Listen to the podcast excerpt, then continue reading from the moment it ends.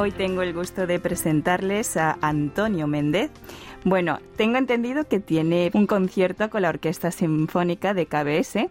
¿Podría hablarnos sobre el concierto? Bueno, realmente son dos conciertos los que tendremos. El primero de ellos es esta semana, el, el sábado, y la semana siguiente tenemos otro concierto. Serán dos programas diferentes, el primero con orquesta más de cámara y el segundo con orquesta sinfónica. Son dos conciertos bastante diferentes y bastante especiales, la verdad, porque son los primeros conciertos que va a hacer la orquesta después de varios meses. En concreto, este del sábado va a ser el primero, es un poco la apertura de la temporada de la orquesta, con lo cual la verdad que estoy, estoy muy contento de estar aquí con ellos. ¿Cuál sería el tema de, de los conciertos? Bueno, el tema, no sé si realmente se puede hablar de un tema, pero lo que sí que es verdad se puede hablar de un estado de ánimo. Yo creo que, que el concierto especialmente el concierto de este sábado, en el que haremos los divertimientos de Mozart, los tres divertimientos para cuerda, y la quinta de Schubert, yo recalcaría que es un concierto con un mensaje muy positivo, muy acorde a los tiempos que corren ahora mismo. Obviamente son obras son obras maestras y, son obras importantes de la, de la, historia de la música, pero de alguna forma he querido eh, recalcar y subrayar ese, ese mensaje positivo que yo creo que, que ahora mismo necesitamos todos y que, y que la verdad que estoy muy contento de que la muy contento muy honrado de, estar abriendo la temporada con la orquesta. Sí de hecho es ha venido en tiempos muy difíciles del coronavirus. Eh, supongo que tendrá que haber hecho eh, la cuarentena. Cómo le ha ido sí efectivamente vine el, el día 12 llegué a Corea y bueno, hice los 14 días de cuarentena y la verdad que bien, o sea, no, no me puedo quejar en absoluto, eh, estuve muy bien atendido, las instalaciones eh, muy bien. Bueno, obviamente una cuarentena es lo que es, o sea, uno tiene restringido el, el salir de la habitación del hotel, eh, pero bueno, la verdad que no lo viví para nada mal. Y nada más llegar, ya ha empezado con los ensayos con el grupo, ¿no? Exacto, salí de cuarentena anteayer y ayer empezamos a ensayar, exacto. ¿Cómo está siendo el trabajo con la orquesta? Bueno, hoy ha sido el segundo ensayo. La verdad que muy contento porque me he encontrado una orquesta, eh, como decía, he empezado con la orquesta de cámara, con una orquesta mucho más reducida. Y la verdad que me he encontrado una orquesta muy dinámica, muy abierta, con, con muchas ganas de hacer música, muy abierta a nuevas ideas, a nuevas mm, formas quizás de hacer la obra. Y la verdad que muy contento. Una pregunta sobre las obras. Eh, ¿Cómo se elige? ¿Usted mismo elige qué obras representar? Bueno, siempre es un poco una decisión conjunta entre la orquesta, entre el director, entre el solista, si lo hay. Dijéramos que hay muchos parámetros. Por ejemplo, siempre se intenta, por parte de la orquesta, pues se intenta tener una variedad, se intenta no, no repetir siempre las mismas obras, se intenta que el, programa sea atractivo para el público en ese sentido. Y obviamente, eh, desde el punto de vista del director, pues uno sabe bien cuál es el tipo de repertorio que, más se puede adaptar a cada circunstancia. Obviamente todos tenemos repertorios que nos van de una forma o, de otra forma.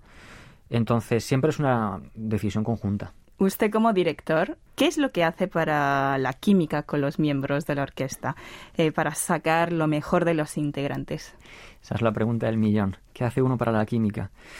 Bueno, yo creo que el director está siempre, o por lo menos así lo veo yo, eh, la labor del director es, dar y aportar y obviamente uno se encuentra con una orquesta o con un grupo diferente cada vez y cada orquesta es diferente, cada orquesta tiene cualidades diferentes y yo creo que por una parte hay una labor de adaptación que obviamente tiene que, tiene que darse, por lo que digo, porque cada vez un director va a una orquesta diferente y por otra parte hay una labor, como digo, de, de dar, de aportar algo nuevo, de aportar eh, energía, de aportar dinamismo, de aportar una forma de ver la obra, de aportar energía positiva.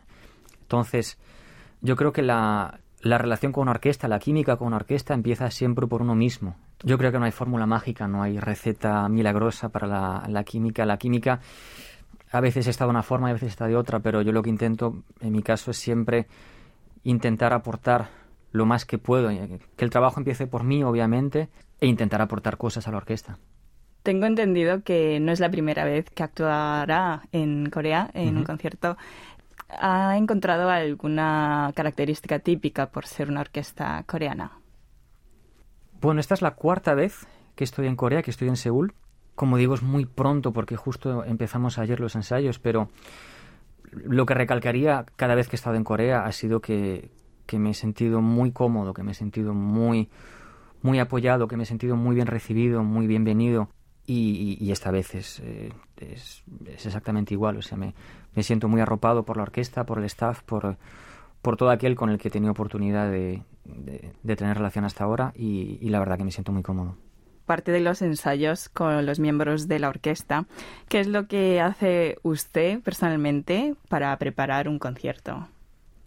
Bueno, los ensayos con la orquesta realmente es la última parte del trabajo, la última etapa, obviamente es la que la gente ve porque es la que uno la hace cara al público, dijéramos, la hace con la orquesta. Bueno, antes de eso hay muchísimo trabajo, obviamente la, el trabajo con la orquesta es solo la punta del iceberg y obviamente antes de eso pues dijéramos que lo principal es el trabajo de la partitura, obviamente estudiar la obra, intentar ahondar lo más posible en, en la obra en cuestión, en el compositor, en el periodo, en artes, en buscar de forma transversal quizás otras artes, otras manifestaciones artísticas que puedan ayudar a uno a, profundizar más en la obra, leer mucho, estudiar al compositor no solo por la obra que uno está haciendo, sino quizás por otras obras del compositor.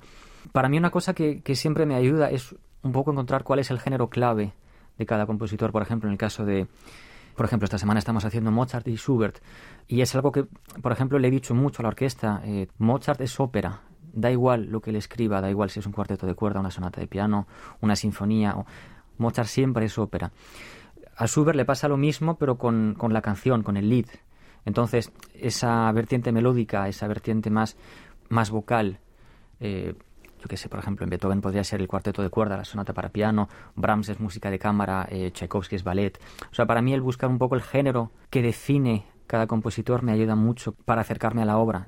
Hay muchas formas de acercarse a la obra y obviamente todas pasan por, eh, por la experiencia de cada uno, por la forma de trabajar de cada uno, pero obviamente el ser fiel a la partitura. Para mí la partitura siempre está en el, en el centro de, de todo el trabajo, tanto el trabajo previo, que, que, hace uno de forma privada, como el trabajo que hace con la orquesta, como el concierto, por supuesto. Todo pasa por la, por la partitura, como digo. Entonces, después de ese proceso de digestión de la partitura, ¿cómo expresas su estilo? ¿Cómo uno podría saber que es Antonio Méndez quien está dirigiendo? Bueno, yo siempre intento, como decía antes, intento ser fiel a la, a la partitura y intento ser fiel al compositor. Obviamente seguro que si le preguntara, si le hiciera la misma pregunta a 10 directores, los 10 casi con total seguridad le dirían lo mismo. Y aún así, obviamente, pues encontramos diferentes versiones y diferentes formas de abordar cada obra.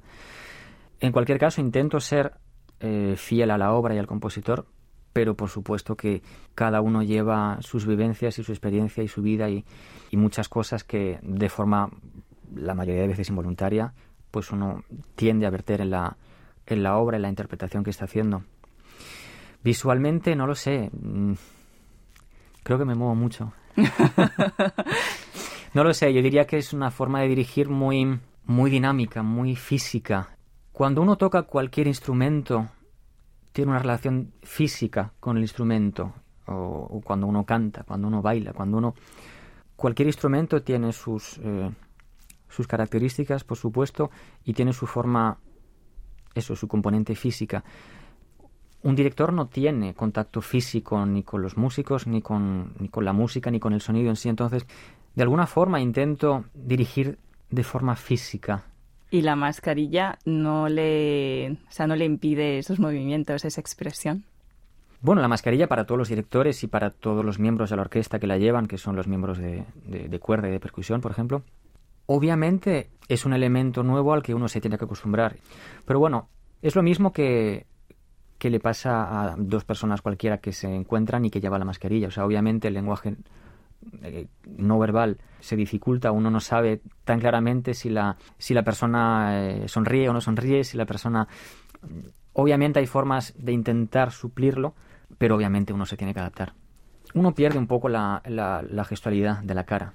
Entonces, de alguna forma hay que compensarlo. Eh, siempre se, siempre se piensa, y, y, acertadamente obviamente, que un director dirige con las manos, pero un director, desde mi punto de vista, dirige con todo el cuerpo y obviamente la cara es, eh, es muy importante, ya bien sea para con, con, la boca, por ejemplo, para intentar marcar entradas o obviamente si hay un coro, si hay un texto, eh, eso ayuda mucho. Eso es algo que, por ejemplo, eh, cuando uno trabaja con un coro, con una, orquesta grande con coro, obviamente dificulta. Pero bueno, como digo, estamos todos intentando acostumbrarnos a la, a la nueva situación. Personalmente, ¿cómo ha afectado el COVID-19? ¿Cómo ha cambiado su vida diaria? Bueno, obviamente nos ha afectado a todos, eso está clarísimo. Desde que empezó todo esto en el pasado mes de marzo, prácticamente todos los conciertos hasta el verano se cancelaron. A partir de, de septiembre volvió a haber conciertos, pero obviamente muchos programas se han cambiado, muchos conciertos se han cancelado, muchas giras se han cancelado.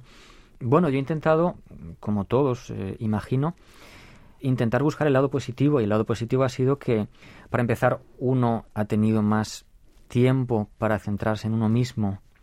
Yo recuerdo, por ejemplo, en el mes de marzo, yo llevaba todo el invierno dirigiendo sin parar y la verdad que el, parón, obviamente al principio es un shock, pero luego uno intenta tomar el lado positivo de las cosas, que siempre lo hay, por muy, por muy dura, y obviamente lo es.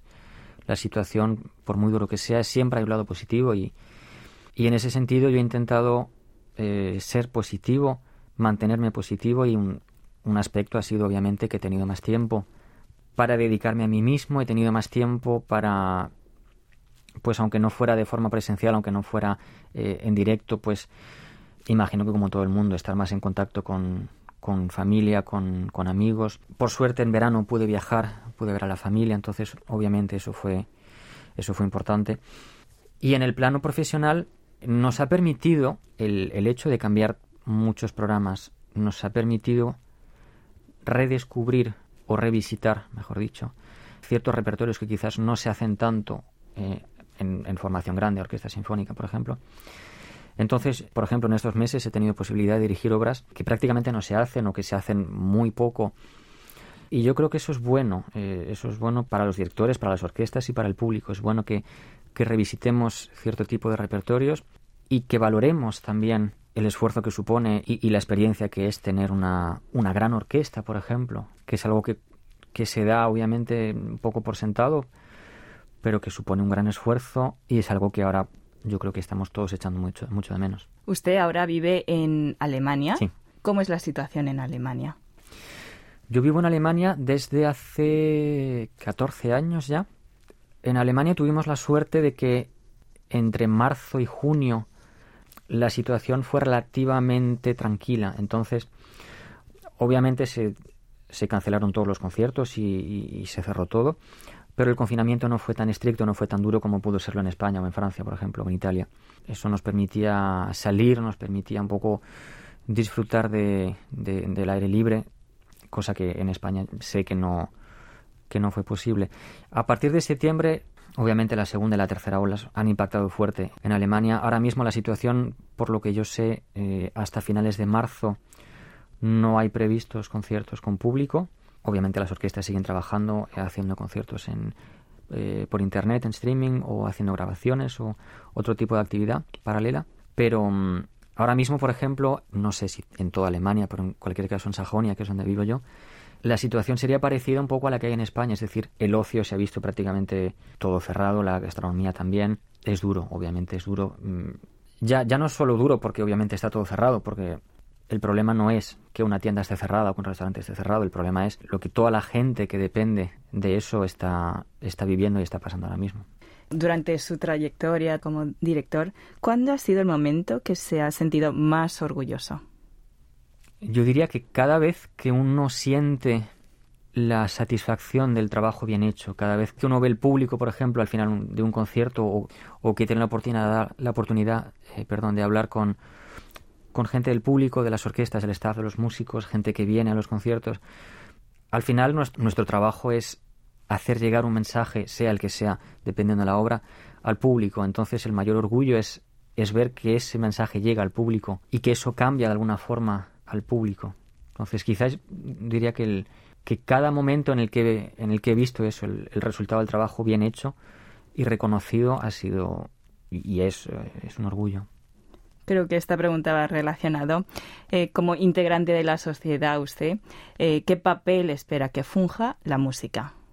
La importancia de la música es vital, eh, es vital para el ser humano. Es, la música como parte de, de, todas las artes, obviamente, es lo que es lo que nos humaniza, es, realmente medicina para, la, para el alma, es importantísimo para, para nuestro intelecto. Entonces yo creo que en estos momentos en los que se habla tanto, y acertadamente por supuesto, de salud, donde mm, hace unos meses eh, de repente se nos recordó la importancia de, la salud, eh, no podemos olvidarnos de la cultura como parte de la salud mental y, física también, diría yo.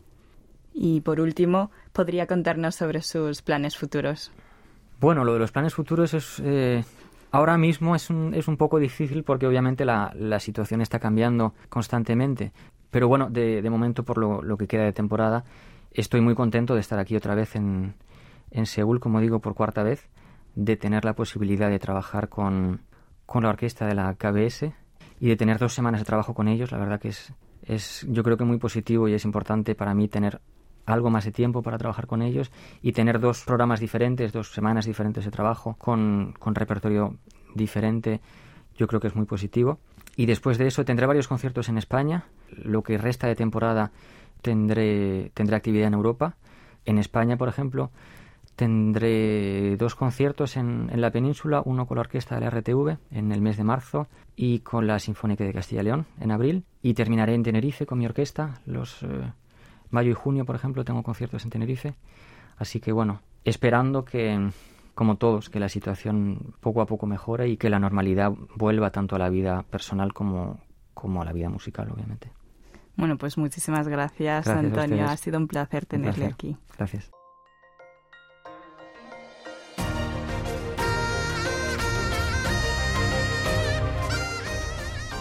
Acaban de escuchar el podcast de KBS World Radio. Hay muchos más contenidos en word.kbs.co.kr barra Spanish. Gracias por seguir en sintonía. KBS World Radio.